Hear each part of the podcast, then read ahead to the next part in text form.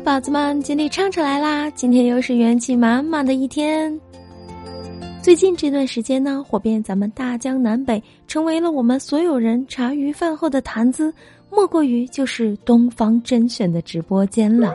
以前我们是听着新东方的老师们在教室里面给我们传授知识，而现在呢，我们看着董宇辉老师在直播间里向我们贩卖产品。哦，当然啦，他卖产品的方式跟别人那是有太大的不同了。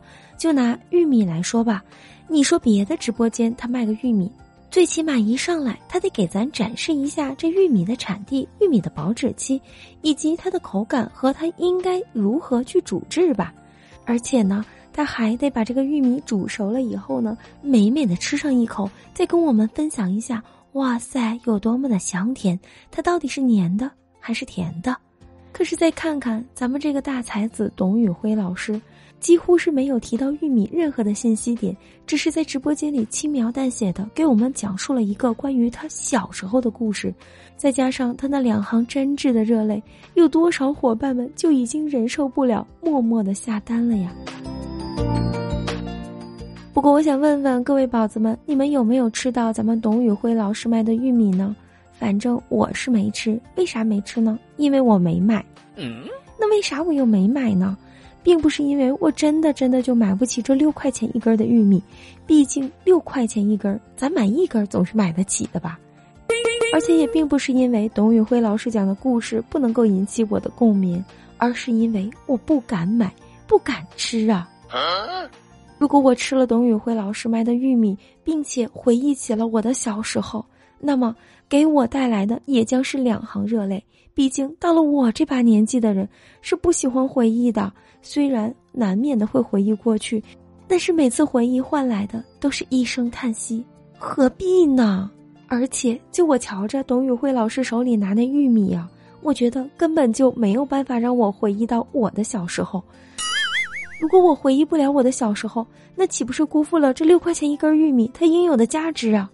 可是，宝子们，你们有没有一个疑问？为什么我回忆不了我的小时候呢？因为每个人的小时候，他吃的玉米都是不一样的呀。董宇辉老师的小时候，放学以后冲到家里，他就会先吃上那一口香香甜甜的玉米；而我的小时候，放学以后冲到家里，都是在啃苞米呀。而且我们家那边都得是用大焖锅，它烀出来的苞米那才香，那才吃的得劲呢。在我的小时候，我一直天真的以为，在咱们全世界，玉米只有一种，就是那种黏黏的、百不刺啦的苞米。可是，直到我开始上大学、离开家乡以后，才知道，原来还有很多种玉米。比如说，甜甜的、脆脆的玉米，吃起来那种感觉像是水果味一样。而且呢，玉米不仅有白色的，还有金黄金黄的，甚至还有黑的花的。咱就说这董宇辉老师的玉米，凭啥就是我小时候吃的那种玉米？凭啥就能够让我回忆起我的小时候呢？而且呀，在我们东北小孩的童年世界里，可不仅仅只有苞米，还有一种苞米碴子。小时候，我们经常能够看到不同的大妈推着同样的小推车，上面放着一个大焖锅，焖锅里面装的就是大碴粥。而且每次卖大碴粥的时候，他们都会配有一个小喇叭，在那儿一边卖一边喊“大碴粥咸鸭蛋，大碴粥咸鸭蛋”，频率都是相同的。虽然我并不知道为什么每次卖大碴粥的时候都得跟咸鸭蛋一起卖，但是咱该说不说，这大碴粥配着咸鸭蛋还真真的是挺好吃的。所以啊，咱东方甄选的直播间那真的是观赏性很强，但是。就是没有让我想要消费的冲动，不是因为我没有情怀，而是因为每个人的情怀都不一样，并且情怀这个东西它是无价的呀。说实话，我也担心情怀这口饭吃的太多会让我觉得。不过话说回来，还真是得佩服咱东方甄选的这些强大的运营团队，这读书多的人脑子就是好使。别的培训机构遇上了教改，在那头疼不已。这些老师们都在想，我如何能够偷偷摸摸的再去给孩子们补补课，赚赚钱。可再看看咱新东方，不愧是大品牌，信得过。即使是在这种情况下，还是能够绝地求生。